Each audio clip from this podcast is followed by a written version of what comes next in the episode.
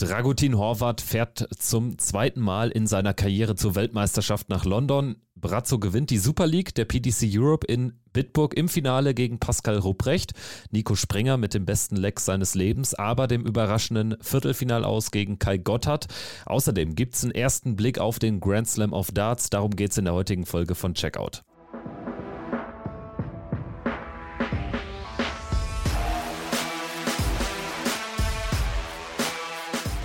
Ist Checkout, der Darts-Podcast mit Kevin Schulte und Christian Rüdiger.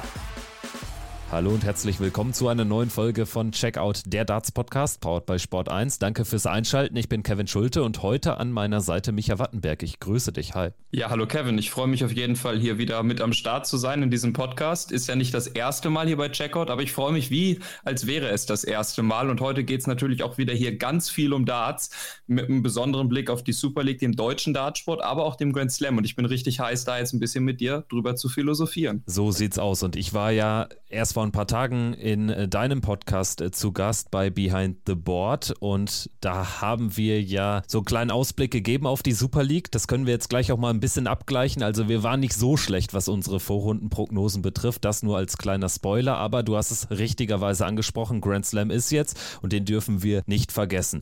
Also lass uns äh, gerne damit einsteigen, weil es die Aktualität einfach bietet. Wir nehmen auf am Sonntagabend, früher Abend, direkt nach der Nachmittagssession. Ja, jetzt wo du zugeschaltet bist, müssen wir natürlich auch über Ricardo Pietrezco reden, denn das war diesmal leider nicht aus deutscher Sicht. Also er ist ausgeschieden nach zwei Spieltagen gegen Damon Hatter am Abend zuvor, am Samstagnachmittag knapp mit 4-5 verloren. Da hätte es äh, gewinnen können. Das war ein gutes Match jetzt gegen Bo Greaves, aber gar kein gutes Spiel gemacht. 5 zu 1 am Ende klar verloren und gewissermaßen auch gegen die Zuschauer gespielt, es mental dann aber nicht hinbekommen. Wie fällt dein Fazit aus? Ich weiß, du bist ja nah dran und nicht unparteiisch als äh, jemand, der das Management von ihm übernimmt. Beschreib doch mal ein bisschen die Gefühlslage. Ja, die Gefühlslage ist natürlich gemischt. In erster Linie natürlich auch erstmal froh, dass Ricardo mit beim Grand Slam dabei ist. Aber das ist natürlich nicht alles. Gerade nach dem, was Ricardo in den letzten Wochen gezeigt hat, habe ich Ricardo in dieser Gruppe auch deutlich mehr zugetraut. Gegen einen Damon Hatter, der auch wirklich nicht schlecht aufgelegt war, war es ein enges Spiel. Ricardo hätte das Spiel gewinnen können vielleicht sogar ein Stück weit müssen, aber Damon Hatter hat wirklich gut gespielt, war zur richtigen Zeit auch dann am Drücker. Ich äh, erinnere mich da insbesondere an die 150 Punkte zum 4 zu 4 und Decider. Dann äh, gibt es den Decider, Ricardo hat Anwurf, Damon Hatter startet dann noch gleich im Konter mit einer 180 rein. Das war wirklich nicht verkehrt gespielt. Am Ende ein bisschen diese verkorkste Situation mit den 57 Punkten von Ricardo. Kriegt er auch einen Matchstart, hätten zwei sein sollen auf ein anderes Doppelfeld als das, was er am Ende geworfen bekommen hat, fällt für mich so in die Kategorie ärgerlich, wäre mehr drinne gewesen, aber ist okay, gegen einen guten Gegner verloren. Und gegen Bo Greaves, ja, das war dann auch so ein bisschen das äh, Spiel gegen das Publikum und ich weiß gar nicht, wie viel ich da jetzt zu sagen soll. Ich habe selber noch nicht äh, komplett geordnet. Das Spiel ist ja jetzt auch, weiß ich nicht, eine Dreiviertelstunde äh, gerade her, jetzt zum Zeitpunkt der Aufnahme. Ist natürlich schade, wäre mehr drinne gewesen, habe ich Ricardo auch mehr zugetraut, aber im Endeffekt hat er da das Publikum ein bisschen zu sehr in seinen äh, Kopf reingelassen. Natürlich, das Publikum hat sich auch nicht so sonderlich gut verhalten, aber ja, irgendwie die Spielchen mit dem Publikum sind dann doch meistens nicht die richtige Umgangsform damit. Also hat ja irgendwie viele Facetten äh, dieses äh, Spiel. Also erstmal muss man feststellen, wie du richtigerweise sagst, also das Publikum war echt unter aller Kanone und gerade für britische Verhältnisse, die sich ja häufig darüber erheben, wie denn das Publikum in Deutschland ist bei der European Tour,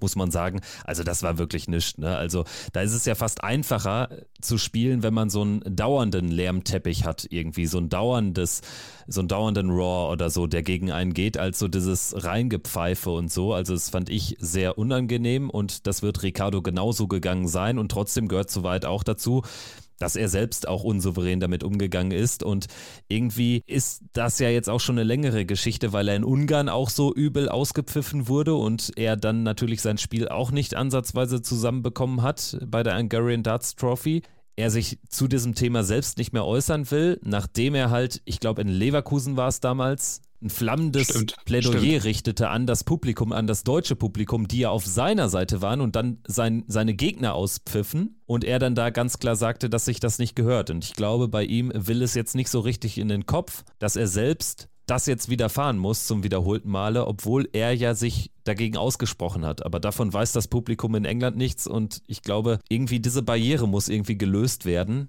dann muss so ein Scheiß-Egal-Moment her und dann geht's auch wieder, weil so richtig bewertbar sportlich ist die Partie in meinen Augen nicht. Nein, es ist, äh, es ist wirklich schwierig, auch für mich jetzt die passenden Worte zu finden, weil ich halt auch so mit involviert bin, quasi mich natürlich in gewisser Weise auch ja vor Ricardo stelle oder zu Ricardo. Aber es sind so viele Faktoren. Auf der einen Seite, du hast das britische Publikum, was du gesagt hast, die sich immer ein bisschen erheben und sagen, äh, German Crowd is awful oder sowas in die Richtung. Das war jetzt auch nicht viel besser. Ich würde es in die, in die gleiche Kategorie einordnen wie das deutsche, was das deutsche Publikum in Dortmund jetzt vor ein paar Tagen gegen Ross Smith gemacht hat. Das war auch nicht viel besser. Vielleicht war es auch von dem englischen Publikum. Das wurde bei dem Spiel von Ricardo gegen Ross Smith gemacht. Jetzt revanchieren wir uns mal bei dem Jungen, weil jetzt haben wir hier eine junge Engländerin, die spielt. Dann haben wir die Sache, was auch noch mit rumschwirrt. Es war in Budapest genauso. Da konnte Ricardo auch nicht damit umgehen. Ricardo hat mehrfach gesagt, wie bescheiden er das findet und dass er einfach Dart spielen möchte. Ricardo ist ein unfassbar talentierter und guter Dartspieler. Das hat er jetzt schon häufig genug gezeigt. Und wenn er quasi, wenn das Publikum einfach so mit dabei ist, in das Spiel involviert ist und er ein bisschen seine Spielchen machen kann oder wenn er seine Ruhe hat auf dem Floor, dann spielt er einen unfassbaren Pfeil. Aber wenn so das Publikum eingreift, ich glaube, dann hat Ricardo einfach keinen Bock und wie du auch gesagt hast, dann versteht er es auch nicht richtig, warum dieses Publikum das macht, wo er sich doch jedes Mal dafür einsetzt und sagt, wie bescheiden das wirklich ist, dass die Leute damit jetzt mal aufhören sollen, auch wenn es quasi pro ihm läuft und in diesem Fall ging es halt gegen ihn. Und ich glaube, das hat er nicht richtig unter die Füße bekommen. Und das war dann halt auch wieder ein sehr, sehr kurzes Format, wo man dafür dann auch sehr anfällig ist. Du hast keine Pause, du hast keine Möglichkeit, das irgendwie so einzuordnen. Ich würde jetzt aber auch nicht sagen, dass es die schlimmste Aktion eines Publikums war, was ich jemals mitbekommen habe. Also was Price da zu hören bekommen hat oder andere Spieler auf deutschem Boden. Da gibt es auch noch mal ganz andere Beispiele. Aber trotzdem, ja, ist unglücklich für Ricardo, aber ich sag mal, so eine kleine Teilschuld trägt er auf jeden Fall auch mit, weil als Profi musst du auch ein bisschen anders noch damit umgehen und musst ja irgendwie mit der beschissenen Situation klarkommen, um es mal so zu sagen. Aber trotzdem ist, ist, halt, ist halt doof. Also es ist super doof. Sagen wir so, wenn er jetzt eine Nacht drüber geschlafen hat, dann hat er ja auch noch das gebiert ja jetzt der, der Modus beim Grand Slam. Er hat ja dann noch das eine Match gegen Espinel. Es geht ja de facto um nichts mehr, aber da kann er dann wirklich einfach nur Dart spielen. Vielleicht kommt er da noch mit einem ordentlichen Ergebnis nach Hause und dann gilt es einfach daraus zu lernen. Ich denke, das ist das Beste, was ihm dann passieren könnte, wenn er die richtigen Schlüsse jetzt zieht.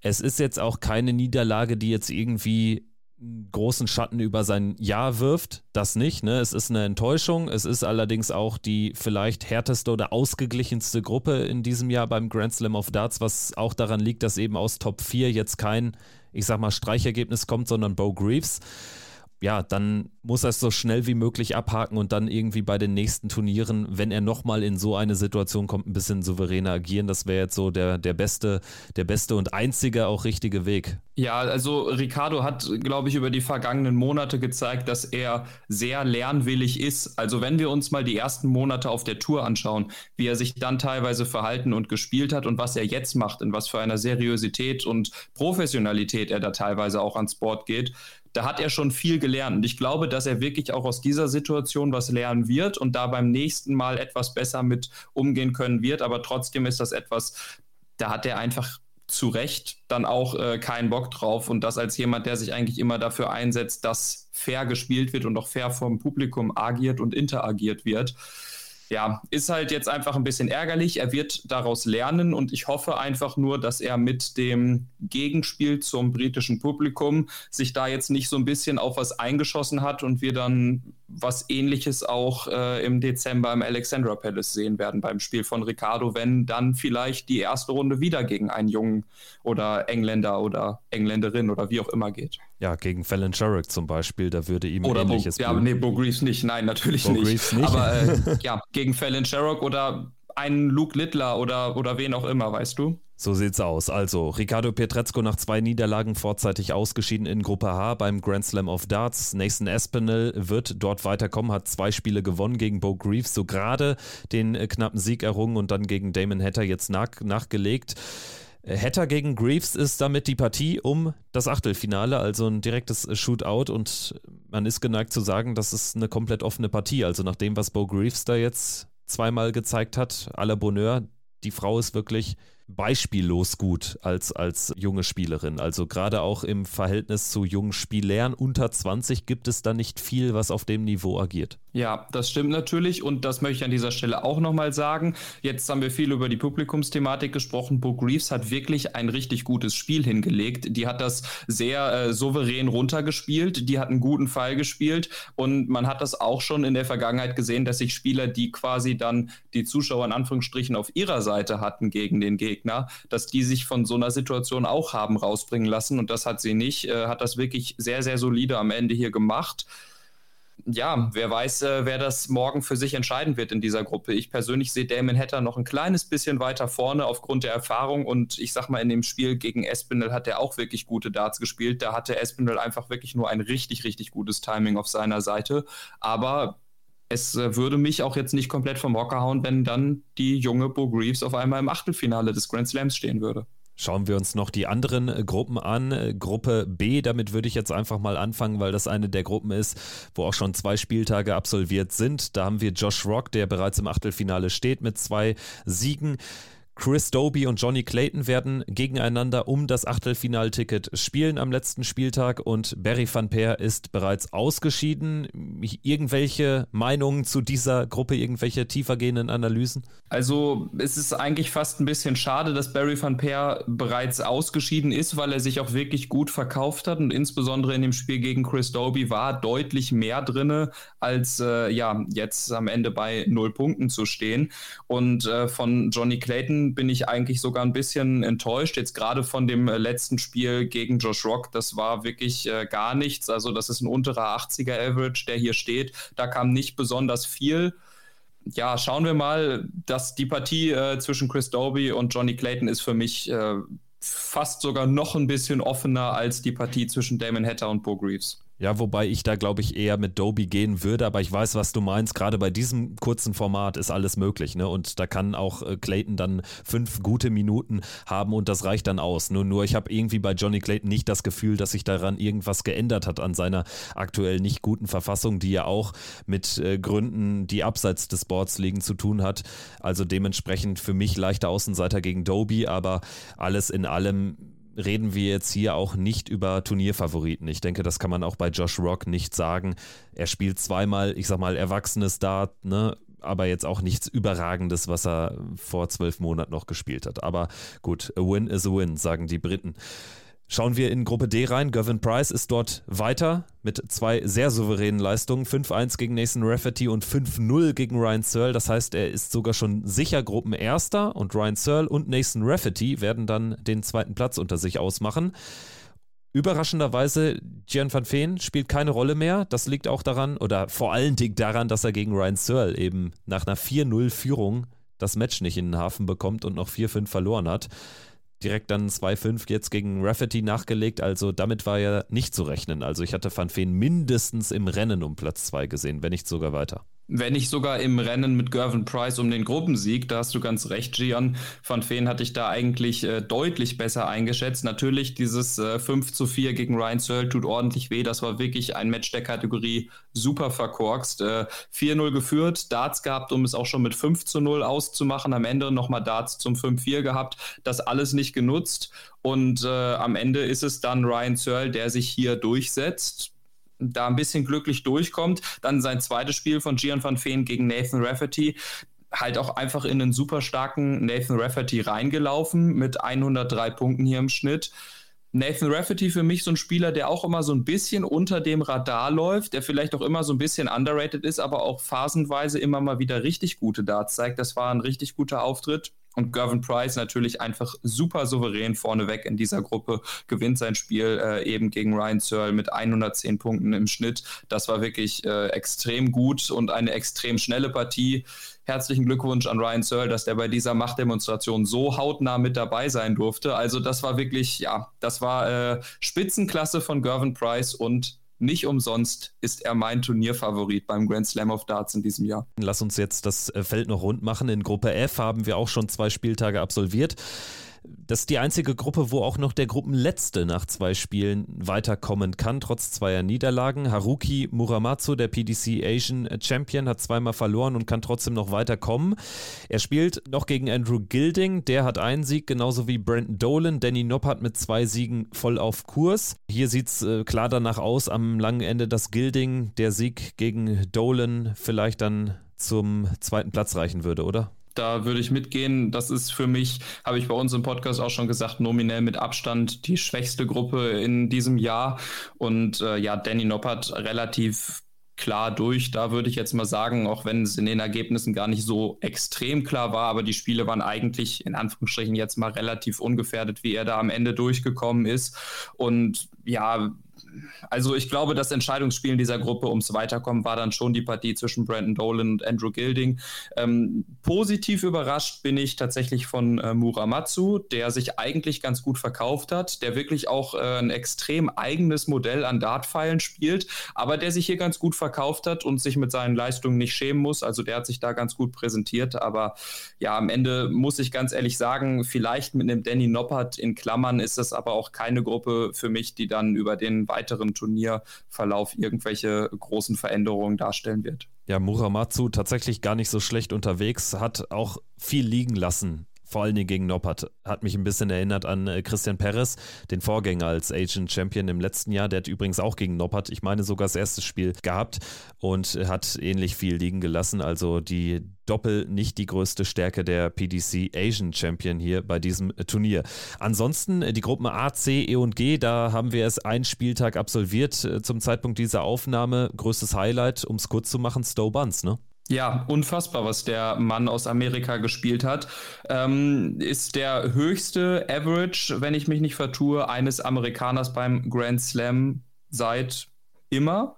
Und äh, ja, hat das wirklich richtig, richtig gut gemacht. Und äh, der erste Sieg eines US-Amerikaners beim Grand Slam seit Larry Butler 2015 hier äh, beim Grand Slam. Also das war wirklich unfassbar gut. Ich glaube, sein erstes Spiel bei der PDC und das äh, gleich in was für einer Manier von Peter Wright habe ich natürlich auch ein bisschen mehr erwartet als 81 Punkte am Ende. Das gehört natürlich auch zu der Wahrheit dazu. Aber ja, Story Buns, ein Mann, den man nicht unterschätzen darf und der jetzt wirklich in dieser Gruppe nochmal ums Weiterkommen mitspielt, was man vielleicht in dieser eigentlich nominell starken Dreierkonstellation plus äh, ja, amerikanischen Qualifier nicht unbedingt erwartet hatte. Ja, Peter Wright, Chisnell, Bunting und der amerikanische Peter Wright in dieser Gruppe. Es ist wirklich ein sehr, sehr interessantes Feld. Chizzy und Bunting haben sich ja auch einen Fight geliefert, den Bunting am Ende mit 5-4 für sich entschieden hat. Und ja, zum Zeitpunkt des Hörens dieser Folge werdet ihr vielleicht schon wissen, wie Wright gegen Chizzy gespielt hat, aber ich nehme es jetzt mal vorne weg. Ich glaube nicht, dass Peter Wright beide Spiele gewinnt und dementsprechend glaube ich an frühes Ausscheiden von Peter Wright. Wäre für ihn natürlich doppelt bitter, weil er bei den PC Finals nicht mehr dabei ist und dann wirklich eine sehr, sehr lange turnierfreie Zeit bis zum WM-Start hat. Ja, definitiv. Also das wäre schon eigentlich nicht verkehrt, hier jetzt nochmal das ein oder andere Spiel beim Grand Slam machen zu können. Es bleibt spannend in dieser Gruppe.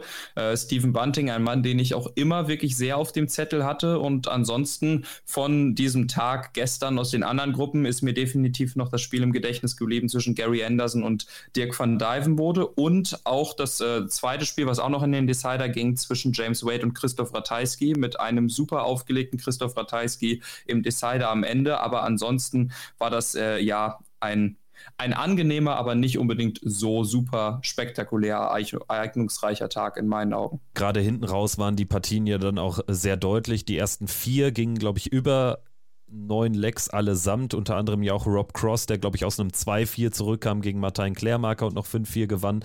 Aber ja, so die ganz großen Highlights äh, fehlten dann gerade hinten raus, bis auf die Niederlage von Peter Wright gegen Stoey Buns. Ich würde sagen, damit haben wir den Grand Slam of Darts erstmal abgehakt. Wir sprechen hier im Podcast natürlich in einer Woche ohnehin bei Checkout dann über die weiteren Turniertage des Grand Slams in Wolverhampton und wir werden jetzt über die Super League sprechen, das eigentliche Hauptthema der heutigen Folge. Vier Tage in Bitburg wurden gespielt und Dragutin Horvath hat das Ding gewonnen zum zweiten Mal, wird er in den Eli Pelli reisen, als vierter Deutscher in diesem Jahr dabei. Ist jetzt keine große Überraschung, aber er war jetzt auch nicht der Top-Favorit, um es mal so zu formulieren. Nein, der Top-Favorit war er nicht. Laut FDI-Ranking war er auch nicht mal in den Top 5 mit den Siegchancen bei der Super League in diesem Jahr. Am Ende hat er sich aber über eine relativ konstante Leistung hier durchgesetzt und hat das eigentlich auch ja ziemlich abgezockt gespielt die ganze Zeit, muss man sagen. Da hat dann vielleicht doch ein bisschen die Erfahrung gesiegt. Äh, Gratulation natürlich nach Kassel an Dragutin Horvath. Für ihn wirklich ein ganz großes Ding, jetzt nochmal im Ellipelli mit dabei sein zu können. Und das kürzt so ein bisschen das Jahr, was er bislang auch schon auf der Challenge Tour gespielt hat, was wirklich ein richtig, richtig gutes Jahr war. Und dann, äh, ja, freue ich mich auf Dragutin Horvath im Ellipelli. Was mich sehr gefreut hat, es war jetzt auch mit einem kleinen äh, Blick auf das Finale vom letzten Jahr. Es war ein super faires und angenehmes Finale. Zwei äh, wirklich richtig, richtig gute Typen, die gegeneinander gespielt haben. Auch Pascal Ruprecht hat sich wirklich groß in dieser Niederlage quasi verhalten, hat sich äh, super verkauft. Das hat auch äh, ja richtig Spaß gemacht und ja, ich sag mal so, es hat mich äh, für Dragutin fast noch ein bisschen mehr gefreut, weil Pascal eben auch noch eine Chance hat, sich für die WM zu qualifizieren. Natürlich hätte Dragutin auch gehabt über den West Europe Qualifier, aber äh, ja, die Chancen sind dann natürlich etwas geringer als für Pascal beim PDPA Qualifier. Ähm, deswegen, ja, hat mich äh, schon mal gefreut, dass wir jetzt mindestens vier Deutsche und mit dem vierten Deutschen Dragutin Horvath im Ellipelli dabei haben. Ja, Gratulation auch von meiner Seite aus. Ich denke, was so ein bisschen drüber steht, ist, dass Konstanz auch belohnt wird in diesem Fall. Einmal die Konstanz im Rahmen der Super League. Er ist jetzt nicht irgendwie durch die Gruppe gemogelt, sondern hat sich da souverän durchgespielt mit am Ende acht Siegen in der Gruppenphase, hat dann Achtelfinale und Viertelfinale auch klar gewonnen. Gegen Lukas Wenig war es eine ganz enge Partie und das Finale dann wieder sehr, sehr deutlich gegen Pascal Rupprecht und vor allen Dingen Konstanz aber auch, weil, du sprichst es an, die Challenge-Tour-Kampagne von Dragutin Horvath war ja exzellent und wenn er die ersten fünf Turniere hätte mitnehmen können, dann wäre da vielleicht noch äh, viel mehr gegangen, auch in Richtung einer der absoluten Top-Platzierungen. Aber also man kann ihm hier nur gratulieren und er hat es sich verdient, auch äh, für seine ganze Karriere. Er ist 47 Jahre, spielt das Ding jetzt zum zweiten Mal. Vielleicht wird es dann diesmal auch noch ein Ründchen weitergehen oder so. Mal schauen, wie die Auslosung ist. Aber ist da auch einer, der da ganz entspannt hinfahren kann. Also wirklich eine tolle Geschichte. Lass uns jetzt aber vielleicht von Anfang an das Ganze nochmal durchgehen. Kurz auch auf die Vorrunde blicken. Wir können es ja mal chronologisch machen von Gruppe A bis D. In Gruppe A haben wir mit Lukas Wenig einen Spieler gehabt, der der einzige war, der wirklich eine weiße Weste davon getragen hat. Lukas Wenig, zehn Spiele, zehn Siege. Davon war jetzt nicht unbedingt auszugehen, weil er ja anders als Horvath jetzt gar kein gutes Jahr gespielt hat. Ja, er hat äh, einzig und allein noch mal ein bisschen dann den Wind aus dem letzten Challenge-Tour-Wochenende mit dem Finaleinzug mitgenommen. Aber habe ich auch nicht erwartet, dass er da so stark durch die Gruppenphase durchmarschiert, insbesondere weil er ja auch in einer Gruppe mit dem Tourkarteninhaber Daniel Klose war. Ähm, ja, in der Gruppe kommt äh, Lukas Wenig aber wirklich gut durch. Von Daniel Klose hatte ich ein ganz kleines bisschen mehr erwartet. Der sichert sich in dieser Gruppe hier mit sieben Siegen aus zehn Spielen den zweiten Platz. Kai Gotthard extrem stark unterwegs, habe ich tatsächlich vorher nicht so gesehen, hat sich dann auch in der K.O.-Phase wirklich gut verkauft, stand zu Recht im Halbfinale. Michael Klönhammer, fünf Spiele, äh, fünf gewonnene Spiele aus zehn Spielen, wirklich nicht verkehrt. Und Michael Hurz und Marco Obst, die hier hinten raus äh, so ein bisschen abgeschieden sind. Und ganz kleiner Funfact hier, was ich stehe, was ich gerade sehe: Lukas Wenig und Daniel Klose standen nach zehn Spielen in der Super League auf exakt dem gleichen Average. Beide bei 89,97 Punkten. Also bis auf die zweite Stelle nach dem Komma. Das äh, sieht man auch selten. Zeigt aber auch mal wieder, dass die Averages am Ende nicht so viel aussagen, weil Lukas Wenig steht bei 10 Siegen und Daniel Klose bei 7. Ne? Aber tatsächlich, ja, das ist schon ein absoluter Fun-Fact. Beide bei knapp unter 90 Punkten, exakt auf die zweite Nachkommastelle identisch. Ja, und Michael Hurz, Marco Obst, also beide ziemlich deutlich hier rausgefallen, jeweils nur einen Sieg, also haben sich gegenseitig einmal geschlagen, aber hatten mit dem Achtelfinale hier nichts zu tun. Deutlich enger war es in Gruppe B. Die wird am Ende Ende angeführt von Pascal Rupprecht vor Liam Mendel Lawrence und Paul Krone, also drei Debütanten, die sich hier durchsetzen, plus mit André Welgen ganz arrivierter Mann, der mit fünf Siegen hier ins Achtelfinale einzieht, knapp vor Marcel Gerdon, der mit vier Siegen rausgeht. Das ist am Ende ziemlich bitter gelaufen für ihn, gerade nachdem er am ersten Tag noch diesen 108er Average da ins Board gebrannt hat. Ja, und David Schlichting, äh, da muss man sagen, die Super League ist vielleicht dann doch nicht das Wichtigste, denn er hat jetzt äh, schöne Informationen geteilt bei Twitter, dass er Vater wird. Also Glückwunsch an dieser Stelle, trotz auch nur einem Sieg aus zehn Spielen. Ja, Glückwunsch auch äh, von meiner Seite aus und alles Gute natürlich für die Geburt des Kindes dann auch. Wenn ich jetzt den Schwenk dann wieder äh, zum Daten mache, für Marcel Gerdon ist das Ganze natürlich ein bisschen schade in dieser Gruppe, der wirklich richtig ordentlich gespielt hat, der sich wirklich gut verkauft hat, hier mit äh, vier Siegen und auch mit ja, dem zweithöchsten Durchschnittsaverage in dieser Gruppe von den sechs Spielern nicht unter den ersten vier Platzierungen sich einfinden konnte und dann am Ende rausgeht. Und ja, für David Schlichting war es in dieser Super League-Saison natürlich auch wirklich nicht ganz so viel. Ich hatte ihn eigentlich auf dem Zettel als ein Spieler, wo man mal ein Auge drauf werfen könnte, wo dann vielleicht auch wie im letzten Jahr wirklich was gehen könnte. Das ist in diesem Fall leider nicht passiert mit einem Sieg aus zehn Spielen. Ähm, ja, aber am Ende setzen sich die vier Spieler, Pascal Ruprecht, Liam Mendel, Lawrence, Paul Krone und André Welge in dieser Gruppe verdient durch. Das muss man auch sagen. Ja, und Paul Krone auch so ein Spieler, den man nicht so richtig auf dem Zettel hatte, der sich durch den Qualifier gespielt hat und jetzt hier wirklich von Anfang an ähm, echt ein gutes Niveau an den Tag gelegt hat, fand ich auch sehr konstant. Da war relativ wenig Negatives dabei. Also es gab kaum, kaum schlechte Spiele, hat dann auch ein Spiel gewonnen, wo beide unter 80 waren, er und David Schlichting. Also ja, insgesamt war von allem etwas dabei, aber hat so einen guten Mitte 80er Schnitt über den Turnierverlauf äh, gespielt. Gehen wir jetzt in Gruppe C, das ist die Gruppe des äh, späteren Champions, Dragutin Horvat. Wie schon erwähnt, nur zwei Spiele verloren, einmal gegen Max Hopp und einmal gegen Dominik Grüllich. Das sind auch die beiden anderen Spieler, die hier sehr souverän weitergekommen sind. Max ebenfalls mit acht Siegen, zweiter, Dominik Grüllich als Debütant mit sieben Siegen, starker Dritter. Und dann wurde es richtig eng zwischen Arno Merck, Christopher Tundas und Franz Rötsch. Franz Rötsch am Ende mit nur einem Sieg raus, aber zwischen Arno Merck und Christopher Tundas musste die Leckdifferenz entscheiden. Ja, das war am Ende hier wirklich ein ganz, dicke, ganz äh, enges Ding. Also Dragutin Horvath und Max Hopp, die hier so ein bisschen vorweggegangen sind. Dragutin, der wirklich richtig ja, gut und solide gespielt hat. Max, der mir auch wieder deutlich besser gefallen hat, insbesondere von der Körpersprache, Attitüde und allem. Das hat er wirklich gerade in der Gruppenphase richtig gut gemacht. Dominik Grüllich, ja, der hat natürlich an seine gute Development Tour Saison hier in der Gruppe angeknüpft. Und dann zwischen Arno Merck und Christopher Tondas wurde es äh, richtig richtig eng. Christopher Tonders, der äh, ja quasi am Ende seinem nicht so guten ersten Tag zum Opfer fällt. Ich habe nach der Super League noch mal kurz mit ihm gesprochen und er meinte, ja, war wenig Schlaf, Anreisestress und so weiter gar nicht drin gewesen. Am ersten Tag, da stand er ja dann auch noch bei null Siegen und einem Durchschnittsaverage von unter 80 Punkten.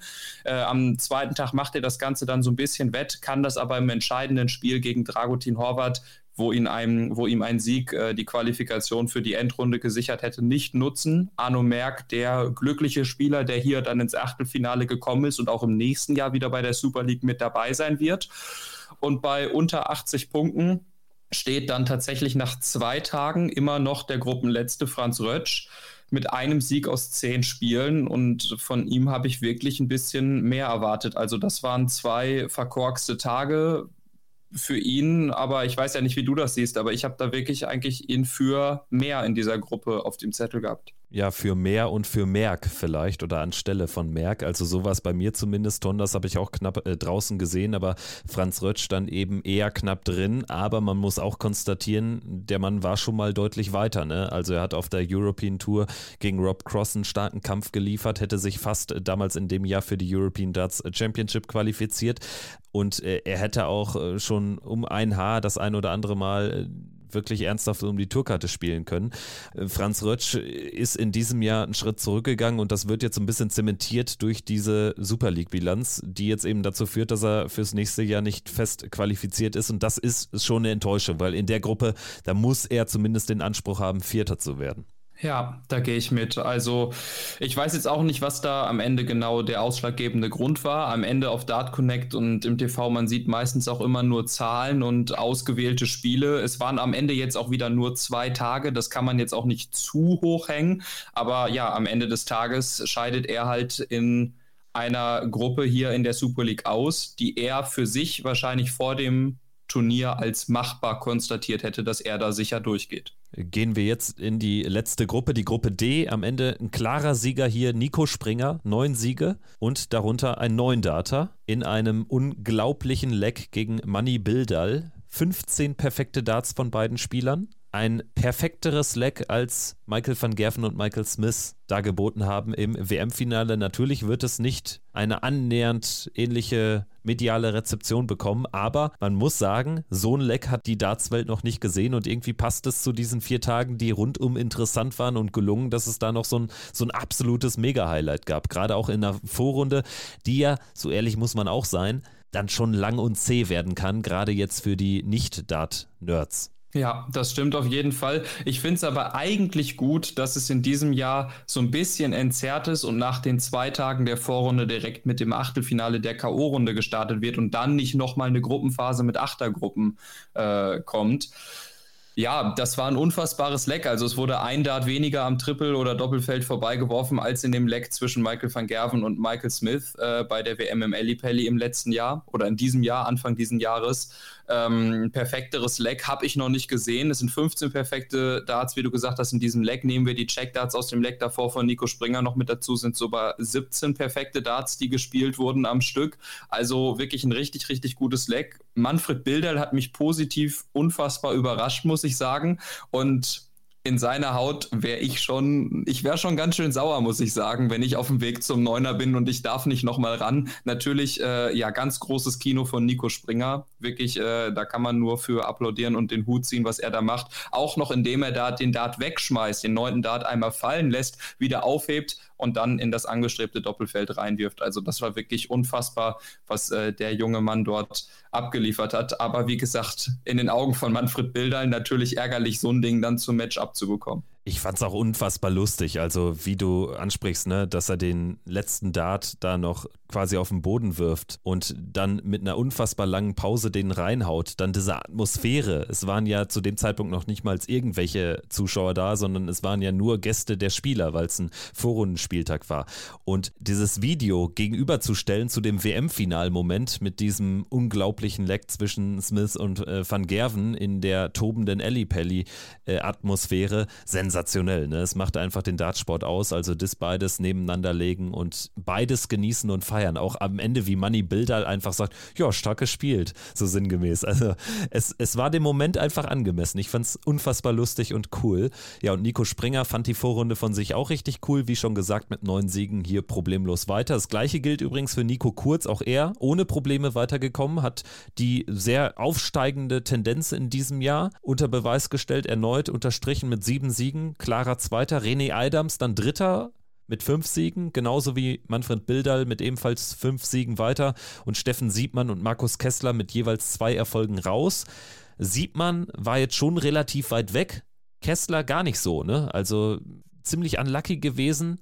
Da wäre mehr drin gewesen für den Qualifikanten, der übrigens als einziger der sechs Spieler, die über den Qualifier reingekommen sind, nicht direkt jetzt sich das Ticket für 2024 hat sichern können. Ja, das zeigt auf jeden Fall in dieser Statistik nochmal, wie richtig die Entscheidung war, auch einen offenen Qualifier zu veranstalten und was da auch für ein gutes Niveau quasi nachgedrückt hat ja, für, für Markus Kessler war das Ganze natürlich äh, wirklich sehr unlucky. Also wenn man sich da den Average anschaut, ist es von den Gruppen Sechsten mit Abstand der höchste Durchschnittsaverage, den er über diese zehn Spiele gespielt hat. Und dann scheidet er am Ende damit aus. Er spielt in dieser Gruppe, wo er nicht weiterkommt zur K.O.-Runde, den zweithöchsten Average nach Nico Springer. Und auch wenn man mal über die anderen Gruppen so drüber schaut, gibt es ja den einen oder anderen Spieler, der sich für die K.O.-Runde qualifiziert hat und am Ende weniger Punkte als er im Schnitt spielt. Es war vielleicht dann immer wieder so ein bisschen diese Timing-Sache, dass er den einen oder anderen Dart auf Doppel nicht genutzt hat oder ja, sich die Situation nicht richtig erarbeiten konnte, ist natürlich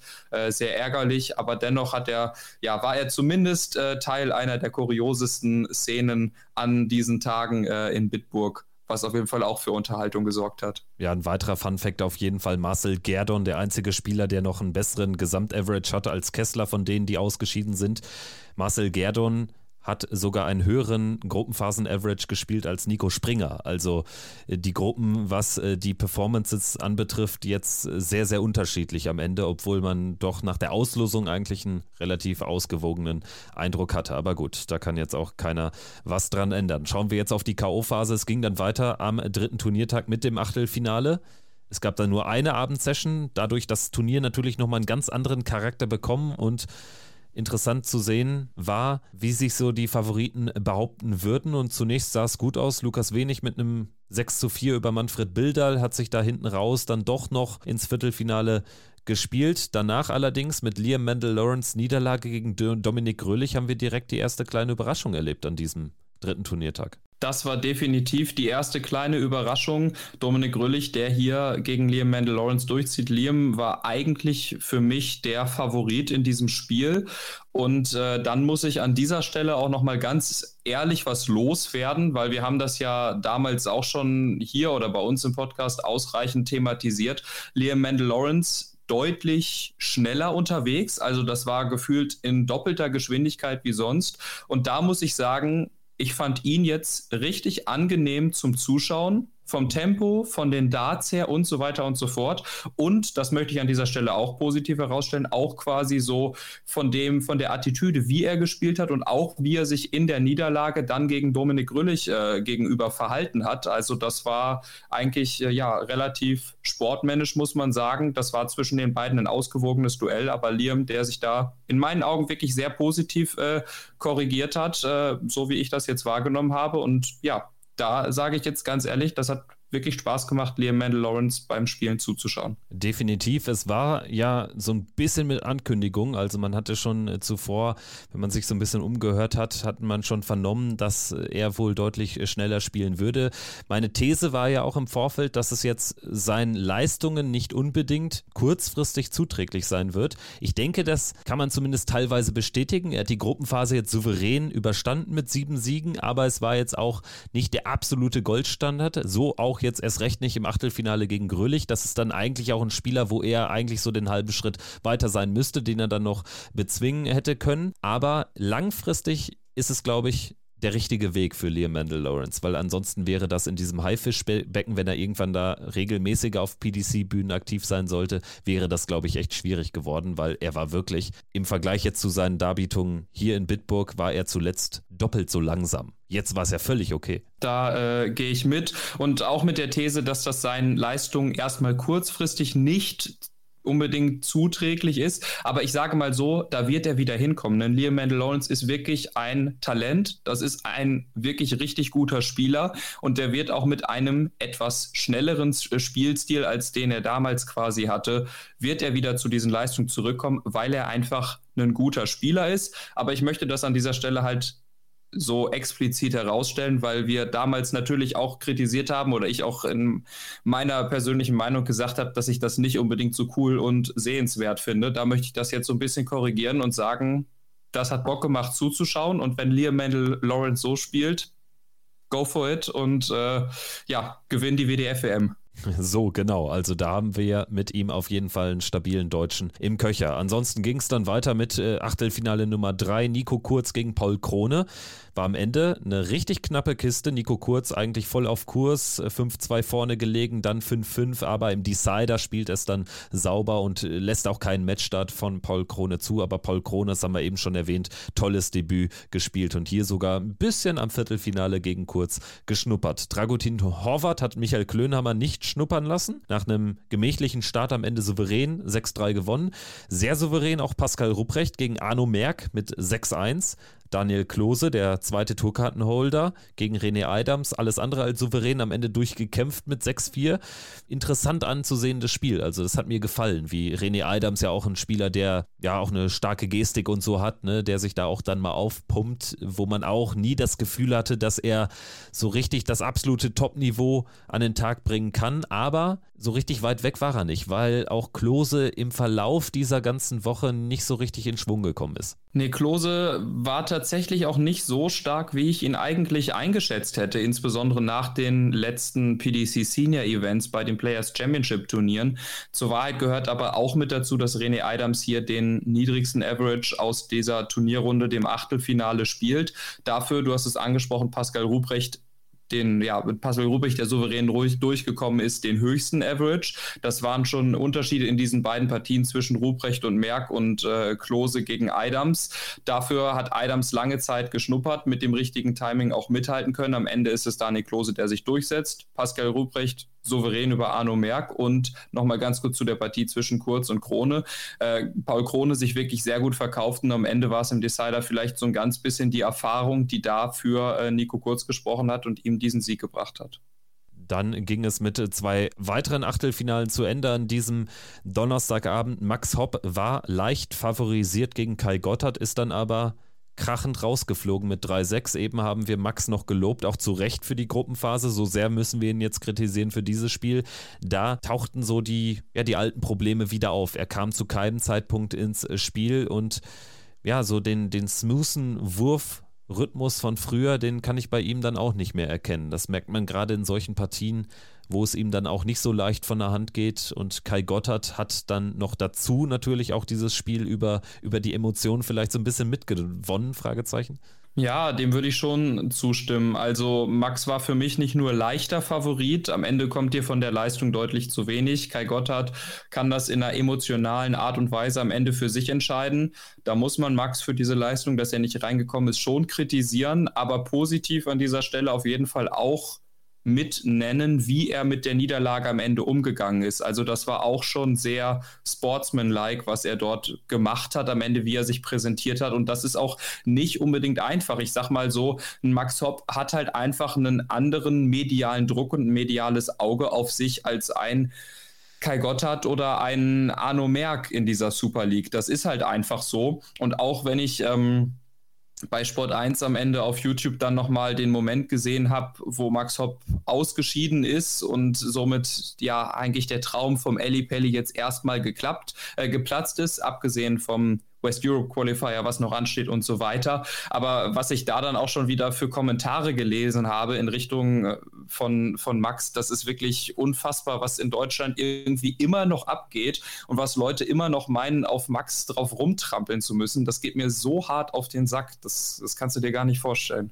Ja, ist tatsächlich leider, muss man sagen, nichts Neues. Also ich frage mich auch, ob sich das mal irgendwann ändert, zumal der Mann ja wirklich eine selbstkritische Art hat und äh, sich auch stellt der Öffentlichkeit. Er hat ja auch der DPA jetzt eine Woche vor der Super League, meine ich, noch ein Interview gegeben, wo er auch nochmal so ein bisschen ja, einen Einblick in sein, in sein äh, Seelenleben gegeben hat und dementsprechend kann man ihm jetzt auch nicht vorwerfen, da irgendwie sich rausziehen zu wollen und alles rosarot zu sehen. Ne? Also dementsprechend. Ja, und, und guck mal, du, du kannst ihm ja auch nicht vorstellen, dass er nicht dran arbeitet, wieder zu seiner Form zurückzukommen. Der nimmt ja mit und macht und spielt die Challenge Tour teilweise auch wirklich mit richtig guten Averages, mit richtig guten Leistungen. Und das ist ja nicht so, dass er sich darauf jetzt äh, aufruht und sagt, ich bin deutscher WM-Rekordteilnehmer, ich spiele nur noch Exhibitions und bin jetzt erstmal weg vom Fenster. Nein, er macht ja auch und insbesondere in seiner Körpersprache, in seiner Attitüde hat mir das richtig gut gefallen, sowohl in der Gruppenphase als auch in der Niederlage. Und dann kommen da immer noch Leute, die äh, zu Hause keinen 45er Average ans Board bekommen und meinen da auf Max rumtrampeln zu müssen. Ja, warum denn? Also die, die Art der Kritik ist das Problem, ne? Und das äh, schlägt bei Max immer total ins, ins Krasse aus und man kann ihn auch sicherlich für, für einige Spiele kritisieren. Man muss das tun. Ne? Also es kommt auch nicht von total ungefähr, dass man von Top 20 wirklich rausfällt in kurzer Zeit. Ne? Aber ganz wichtiger Punkt ist, den du ansprichst, dass er ja eben sich nicht ausruht auf irgendwelchen Exhibition-Einnahmen etc. pp., sondern ja wirklich wieder diese Ochsentour geht und dann eben versucht, über die Challenge-Tour da wieder auf die Tour zu kommen, weil es eben bei der Q-School äh, erst nicht gepackt hat. Und er wird diesen Weg ich denke, das kann man mit an Sicherheit grenzender Wahrscheinlichkeit sagen, auch in 2024 gehen. Die Frage ist natürlich, wie lange noch, aber dafür erstmal den vollen Support. Also ich denke, Darts Deutschland kann ein Max Hopp in alter Form sehr gut noch gebrauchen, noch immer. Ja, auf jeden Fall. Aber ich meine, man muss sich das ja auch mal aus seiner Sicht bewusst machen. Ich glaube, denjenigen, denen es am meisten nervt, dass es nicht so läuft, wie es läuft, ist er und sind nicht die Leute von außen. Und dann kommt ja auch jeder mit dazu und meint, irgendwas sagen zu müssen. Und du musst dir das halt auch mal vorstellen. Du bist jahrelang die deutsche Nummer eins gewesen, das Aushängeschild mit der Druck der ganzen Nation. Und dann fährst du jetzt wieder zu den ganzen Host Nation Qualifiern hin und kommst am Ende zu keinem einzigen European Tour Event des Jahres durch und qualifizierst dich. Natürlich, also das ist natürlich auch sportlich, wo man sagt, da muss wieder ein bisschen mehr kommen, aber er arbeitet ja daran. Aber ich sag mal so, ich weiß nicht, wenn ich in seiner Situation wäre, ob ich noch so Bock hätte, da immer hinzugehen und zu sagen, ey, ich gehe diese Ochsentour weiter und ich nehme hier alles mit und ich mache und ich gebe niemals auf. Weißt du? Es ist so ein bisschen, also er ist in einer Situation, die man vergleichen kann, finde ich, mit Schalke zum Beispiel die jetzt in der zweiten Bundesliga sind und ein Riesenname im deutschen Fußball, medial immer noch totaler Druck drauf wie eh und je quasi. Und es läuft aber nicht mehr. Man versucht es halt trotzdem dann irgendwie nach, nach oben zu kommen, aber natürlich ist, ist klar, dass ein Max Hopp anders betrachtet wird als irgendwie Hansa Rostock oder so, die eben schon seit 15 Jahren äh, nicht mehr in der Bundesliga spielen. Max Hopp hat eben Darts in Deutschland mit auf die Bildfläche gebracht und da ist es klar, dass dann natürlich da mehr Leute draufschauen, dass da medial ein anderer Druck herrscht. Das macht es für ihn dann aber umso schwieriger. Das Beispiel passt in gewisser Art und Weise, aber man darf nicht vergessen, Schalke ist eine Mannschaft, auch teilweise mit wechselnden Spielen. Max ist ein und dieselbe Person und Schalke hat auch wenn es nicht läuft, immer noch, korrigiere mich, du weißt es besser als ich, die meisten, zweitmeisten, drittmeisten Fans, die zu irgendwelchen Auswärtsspielen durch ganz Deutschland mitfahren. Und Max hat jetzt, weiß ich nicht, in Deutschland ich meine, die meisten genau Leute, die ja, irgendwas sagen. Genau das kann ja auch eine Bürde sein. Das sehen wir ja zum Beispiel auch bei, bei, bei Spielern von solchen Traditionsvereinen, wo eben dann sich extrem viele Leute viele Erwartungen aufbürden. Ne? Also dementsprechend, es ist ja, es ist einfach eine, eine Gemengelage, die für ihn schwieriger ist als für Spieler, die jetzt irgendwie, keine Ahnung, mal angenommen, jetzt wäre Pascal Rupprecht oder Ricardo, kommt jetzt in eine schlechte Phase rein. Da wäre, glaube ich, dieser Furor nicht so groß, wenn es dann nicht läuft, wie bei einem Max Hopp, der damals halt alleine auf weiter Flur war und den irgendwie viel mehr Leute kennen, weil er eben als einzelner Spieler die ganzen deutschen Darts-Hoffnungen jahrelang getragen hat. Ja, er hat jahrelang die Farben präsentiert, die Flagge in den Himmel gehalten. Und dann haben halt alle Leute die Erwartung, dass er das auf ewig lang weitermacht. Und du hast eben nicht, äh, ja, wie jetzt heutzutage drei, sage ich jetzt mal, führende deutsche Spieler, die sich sage ich jetzt einfach mal so, im Moment die Spitze teilen aus Ricardo, Martin und Gaga auf der Tour und noch zwei, drei weitere, die auch noch mit dabei sind und auch regelmäßig immer mal wieder ein gutes Ergebnis liefern. Das war halt einfach damals nicht so, aber ja, gut. Ich wollte an dieser Stelle einmal kurz sowohl für Liam als auch für Max eine Lanze brechen, aber lass uns jetzt mal zum letzten Spiel des Achtelfinals gehen. Genau, denn das hatte es durchaus in sich. André Welke gegen Nico Springer, Generation-Duell. Nico Springer natürlich ob der Vorrundenleistung der klare Favorit. Es wurde aber ein richtiges Zitterspiel und das war schnell klar, weil Springer Probleme auf die Doppel bekam. Welge das ganz gut auszunutzen wusste. 3 zu 0 in Führung lag, 4 zu 2 in Führung lag und dann kam Nico Springer allerdings richtig stark aus äh, den Löchern. 15er, ein 12er nachgelegt zum Ausgleich. Dann war es, glaube ich, ein schwächeres Leck zum 5-4. André Welge konnte nochmal ausgleichen 5-5 und Nico Springer bringt es dann in 18 Darts so gerade zu Ende. André Welge hätte ansonsten zwei Matchstarts bekommen. Also was für ein Thriller dieses letzte Achtelfinale. Ja, es war schon ein richtig enges Ding und ich habe dir ja vor dem Spiel auch noch geschrieben, dass ich glaube, dass André Welge sich da durchsetzen wird gegen Nico Springer.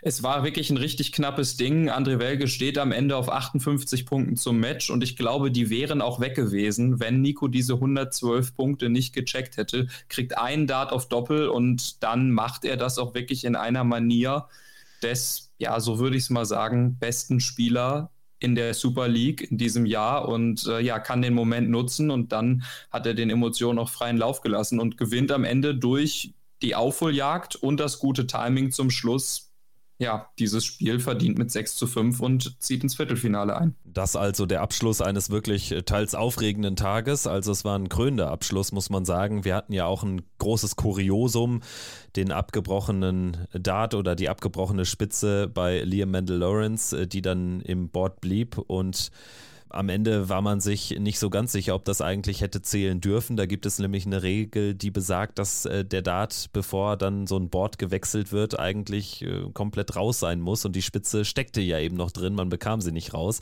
Also das auch äh, mal wieder eine regeltechnische Feinheit, äh, die wir so noch nicht hatten. Also der Dartsport, er überrascht uns immer wieder auch mit neuen Kuriositäten. Ja, aber dazu muss man jetzt auch sagen, wer Liam diese 140 Punkte absprechen möchte und da 80 Punkte rausmachen möchte, möchte, das ist dann auch Wortklauberei äh, in dem Regelwerk. Also ich sag mal so, ich glaube, bei uns oder auch hier im Podcast ist das immer schon mal wieder äh, ja, sichtbar geworden, wie unvollständig und durchlässig dieses PDPA-Regelwerk im Moment auch noch ist und an wie vielen Stellen das auch noch irgendwelche Unklarheiten und Lücken aufzeigt. Und da ist das jetzt wirklich äh, die Situation, die ich damit als letztes äh, anführen würde. Also da gibt es 20 andere Stellen, wo ich eher mal ansetzen würde ich sag mal so, es gibt auch Sportarten wie der von mir auch geschätzte Fußball, die sind deutlich äh, technokratischer mittlerweile mit Regeln belegt. Da lobe ich mir einfach dann auch ähm, ja, den Moment dort, wo dann einfach mal der gesunde Menschenverstand gesiegt hat und natürlich die 60 Punkte nicht aberkannt wurden. Also von daher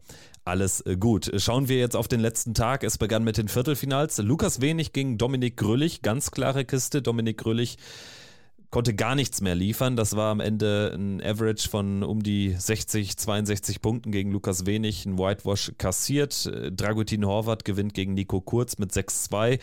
Dann das Tourkarten. Duell zwischen Rupprecht und Klose, auch das äh, sprach eine klare Sprache, 6-2 am Ende für Rupprecht und Kai Gotthard allerdings konnte Nico Springer bezwingen, also bis auf den Sieg von Kai Gotthard gegen Nico Springer, was schon eine fette Überraschung war hier zum Ende des Viertelfinals, waren das äh, drei sehr, sehr klare Kisten. Ja, das waren äh, zuerst einmal drei klare Partien, insbesondere von Dominik Grölich habe ich nach der diesjährigen Super League und seinem Jahr im Generell natürlich in diesem Spiel ein bisschen äh, mehr erwartet. Aber am Ende ist es auch wieder nur ein Spiel, das man jetzt auch nicht zu hoch hängen darf. Und da gehen sechs Lecks auch schon mal relativ schnell um.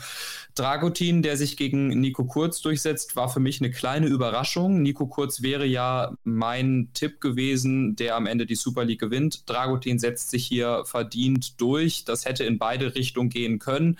Ähm, ja, am Ende ist das ein verdienter Sieg. Pascal Ruprecht, Daniel Klose, das war für mich auch so ein 50-50-Ding. Beide, glaube ich, in diesem Jahr reichlich an Erfahrung gewonnen. Am Ende ist es Pascal Ruprecht, der hier auch äh, ja zahlentechnisch der bessere Spieler ist. Und Kai Gotthard gegen Nico Springer, das war dann wirklich eine große Überraschung. Also, das war eigentlich so ein Spiel, wo ich dachte, ja, äh, Kai hat Max jetzt rausgenommen und äh, damit so einen wirklichen äh, Kracher am Vortag hingelegt. Aber gegen Nico Springer, ja, dann wird es wahrscheinlich eher zu Ende sein. Aber ja, irgendwie kann er diese Spiel dann doch auf seine Seite ziehen und war dann, wie wir es von ihm gewohnt waren, auch wieder nach dem Sieg ordentlich emotional unterwegs. Ganz genau, aber es war dann auch das letzte Mal, dass er sich freuen konnte, denn es ging dann im Halbfinale dieser sensationelle Lauf dann doch zu Ende, aber dazu gleich mehr. Wir sprechen erst über Halbfinale Nummer 1. Dragutin Horvath gegen Lukas Wenig, am Ende 7 zu 5. Beide haben hier über weite Strecken des Spiels ihren Anwurf halten können. Horvath gelingt dann das entscheidende Break in einer Phase, äh, wo sich Lukas Wenig am Ende aber ärgern muss. Ne? Also er hatte sicherlich genauso gute Karten hier dann auch am Ende durchzugehen weil es war wirklich eine Partie, äh, wo dann dieser berühmte eine Moment, dieses eine Leck letztendlich alles entschieden hat. Aber trotzdem gewinnt Dragutin das hier äh, verdient. Ich glaube, das war für beide kein einfaches Spiel. Lukas Wenig hatte sich natürlich auch ein bisschen mehr vielleicht ausgemalt.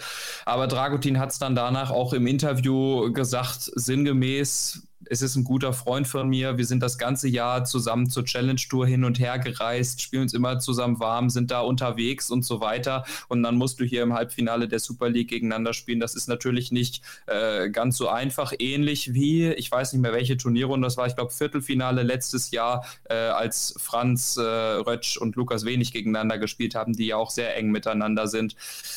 Ist dann natürlich auch irgendwie ein bisschen, ja, unglücklich, aber kommt halt in der deutschen Elite-Liga vor. Also das ist halt einfach so und am Ende ist es Dragutin, der dieses Spiel verdient für sich entscheiden kann. Und das äh, zweite Halbfinale ging dann verdient an Pascal Rupprecht. Entscheidend dafür war ein starker Zwischenspurt, fünf Lecks in Folge gewonnen. Kai Gotthard konnte zunächst wirklich richtig auftrumpfen. 15 und 13 Darts, also zweimal in fünf Aufnahmen gecheckt zum 2-0. Dann allerdings Pascal Rupprecht wirklich mit ein bisschen Glück, ne, muss man sagen. Also da waren, ja, da war nur ein Leck dabei, was er in 15 spielt. Ansonsten reichen ihm sechs oder sogar sieben Aufnahmen, um hier so eine Serie hinzulegen. Also es war am Ende sogar mehr drin für Kai Gotthard, wenn er so das Momentum hätte halten können. Also da hat das am Ende ein bisschen vergeben in der Zwischenphase der Partie. Ja, ein ähm, bisschen vergeben hat er das. Mehr drinne war für ihn auf jeden Fall. Ich habe gerade mal ganz schnell durchgeschaut. Es ist die einzige von 15 Partien, wo der Spieler mit dem niedrigeren Average das Spiel für sich entscheiden kann. Äh, in diesem 7 zu 4 äh, von Pascal Ruprecht gegen Kai Gotthard in der K.O.-Runde der diesjährigen Super League. Ja, am Ende muss man sagen, es war ein guter Run von Kai, vielleicht auch schon mehr als, ja, nicht nur vielleicht, sondern deutlich mehr, als ich ihm schon zugetraut hatte. Ähm, hat sich gut verkauft und da war es dann vielleicht doch die Erfahrung, die Pascal in diesem Jahr gewonnen hat, die ihm diesen Sieg dann eingebracht hat. Ja, und im Finale vielleicht auch die Erfahrung, die dann aber zugunsten von Dragutin Horvath gegen eben Pascal Rupprecht entschieden ja. hat. Ah ja, ein Jahr Erfahrung auf der Tour können halt nicht 20 Jahre Erfahrung im Dartsport im Generellen aufwiegen, ne? Deshalb ein klarer Sieg, ein souveräner Sieg von Dragutin Horvath mit 8 zu 3 in diesem Endspiel. Auch hier übrigens äh, fünf Flex in Folge, die äh, die Partie ja dann in eine gewisse Richtung bringen. Diesmal aber dann eben gegen äh, Pascal Rupprecht und davon konnte er sich auch nicht mehr erholen. Und ich glaube, Dragutin wusste auch dann, ja, das, das wird er jetzt nicht mehr drehen. Da spiele ich jetzt meine ganze Erfahrung aus, weil man hat schon auch so ein bisschen gemerkt, dass natürlich dann auch so ein Pascal Rupprecht ein bisschen auf dem Zahnfleisch ging, sicherlich. Ne? Also, weil so erfahren ist er dann eben nicht, um dann auch äh, schon häufiger mehrere Spiele an einem Tag auf diesem Niveau absolviert zu haben, weil auf der Proto in diesem Jahr ist ja dann häufig auch zumindest dann so spätestens in der zweiten Runde Schluss gewesen. Ja, es sind äh, beides super Kerle, muss man sagen. Ich hätte es beiden gegönnt, wie vorhin schon angesprochen. Dragutin nochmal ein ganz kleines bisschen mehr, weil Pascal eben auch noch äh, diese Chance hat. Und du hast es auch vorhin, glaube ich, schon angesprochen. Äh, Dragutin ist 47, hast du gesagt. Wer weiß, wie häufig er noch die Chance hat, sich für den Eli Pelli zu qualifizieren. Pascal ist 22 um den Dreh irgendwie. Also da liegt die Zukunft ja wirklich da technisch äh, noch vor ihm, weil er ja auch eben noch gar nicht so lange wirklich an Bord steht.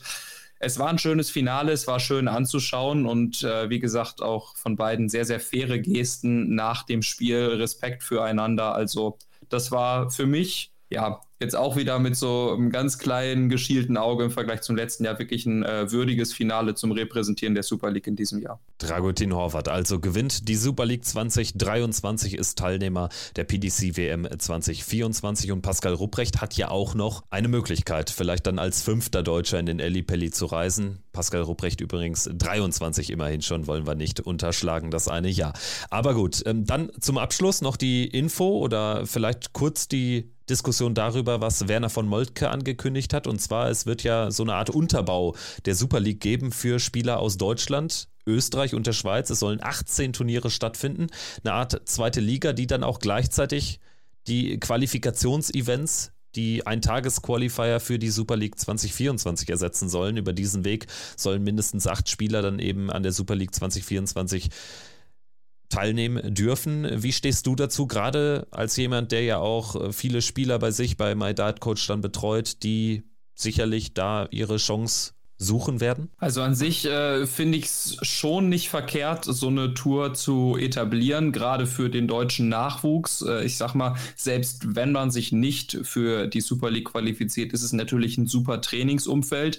Es wurde noch gar nicht so viel dazu jetzt hier angekündigt. Ich würde da auch noch mal ein bisschen auf nähere Informationen warten, weil so ein paar Sachen schweren da natürlich mit. Also ich sag mal so 18 Turniere, damit wird die Super League dann ja auch geöffnet für Teilnehmer aus Österreich und der Schweiz. Nehme ich mal an, es wurde auch noch nicht gesagt, sind jetzt quasi die Turniere für alle offen überall oder gibt es Turniere X in Deutschland für Teilnehmer aus Deutschland. Da gibt es irgendwie zwei Plätze für Leute aus Österreich und für die Schweiz einen Platz und die haben dann ihre eigenen Turniere oder ist alles für alle offen. Ich muss sagen, nach dem Qualifier in diesem Jahr, das habe ich aber auch schon häufig genug geäußert, hoffe ich dann natürlich irgendwie, dass die Anmeldung für die 18 Turniere pro Turnier nicht irgendwie 55 Pfund beträgt oder was auch immer äh, oder noch mehr, wie auch immer. Da warte ich einfach nochmal auf weitere Infos. An sich finde ich es äh, eine coole Idee, das zu etablieren. Aber ich würde da noch mal ein bisschen auf Infos zu der Umsetzung warten und dann hoffe ich irgendwann, um es mal so zu sagen, also es ist ein super Trainingsumfeld, aber ich hoffe, dass dann irgendwann die Super League noch mal erweitert wird durch Preisgeld wurde ja in diesem Jahr erstmals eingeführt, durch etwas mehr Preisgeld vielleicht auch etwas mehr Stellenwert noch, weil ja für ein Qualifikationsturnier für die Weltmeisterschaft quasi dann nochmal eine Qualifikationsserie mit 18 Turnieren auf die Beine zu stellen, das ist schon ein bisschen ja, ganz schön viel Brimborium, muss man ganz ehrlich sagen. Ähm, da hoffe ich halt dann einfach, dass die Super League noch mal mehr an Stellenwert gewinnt und dann noch ein größeres Ding wird, wo sich dann trotzdem noch jemand für die WM qualifiziert, aber ein größeres Ding, als sie an sich jetzt ist und nicht nur ein WM-Qualifier, weil wenn man so einen Aufwand dafür macht, dann müsste sie es eigentlich sein, aber ich warte dann erstmal noch ein bisschen die Informationen ab. Ja, interessant ist insofern, als dass ja die Super League als Format wahrscheinlich so oder so ähnlich bestehen bleiben soll, ne? so ein kompaktes Format zu sein. Die eigentliche Quali für die Super League, wo ja dann auch acht Plätze ausgespielt werden oder man kann auch sagen nur acht Plätze, weil ja 16 eh schon feststehen, wird dann aber so ein eigentlich riesiges Ding mit 18 Turnieren. Also die Fülle an Turnieren, die hier da im Raum stehen, die wundert mich auch. Und dementsprechend würde ich es mit dir halten, erstmal ein bisschen abzuwarten, zu schauen, weil jetzt hat man so ein bisschen das Gefühl, jetzt kommt sehr, sehr viel auf einmal. Ne? Also der Ketchup-Flaschen-Effekt. Vielleicht auch eine Teilreaktion auf die ähm, SDC, die Swiss Darts Corporation, die jetzt auch nach Deutschland gegangen ist. Ne? Also das sieht man vielleicht bei der PDC Europe auch nicht nur mit Wohlwollen, aber ich sag mal, wir können es ja entspannt sehen. Wir haben jetzt noch mehr zu besprechen in Zukunft und werden auch das, sollte es das tatsächlich geben, mit Argus-Augen beobachten. Micha, ich danke dir für diesen Ritt durch Grand Slam, zumindest durch anderthalb Turniertage und durch vier Tage Super League. Ja, sehr, sehr gerne. Mir hat es äh, großen Spaß gemacht und so habe ich doch jetzt hier am Sonntagabend noch eine sinnvolle Beschäftigung für die zwei Stunden zwischen der Nachmittags- und der Abendsession gefunden. Ähm, und ja, mir hat es wieder einmal gefallen. Kevin, mit dir Podcast aufnehmen ist immer super. Ich hoffe, das war wieder mal das, äh, war halt nicht, ich hoffe, das war äh, nicht das letzte Mal, dass ich hier mal wieder zu Gast sein durfte. Äh, jederzeit wieder gerne, alle Zeit bereit und äh, ja, es ging viel um Darts, aber das war klasse. Danke. Ja, kann ich nur zurückgeben. Also, das war Checkout der Darts Podcast powered by Sport 1. Nächste Woche geht es dann weiter, dann mit der großen Analyse des Grand Slam of Darts plus dem kurzen Blick auf die West Europe Quali, die es ja gibt am nächsten Samstag. Danach sind nur noch fünf Plätze offen: East Europe und viermal PDPA Qualifier. Und wir haben in der nächsten Folge aber natürlich auch schon die Vorschau auf die Players Championship Finals mit Daniel Klose, mit Martin Schindler, Gabriel Clemens und mit Ricardo Pietrezco. Und damit haben wir die Klammer geschlossen. Wir haben mit Ricardo angefangen in der heutigen Folge und beenden mit ihm das Ganze. Also danke dir, Micha, nochmal und bis zum nächsten Mal. Schaltet wieder ein bei Checkout. Ciao, ciao. Ciao.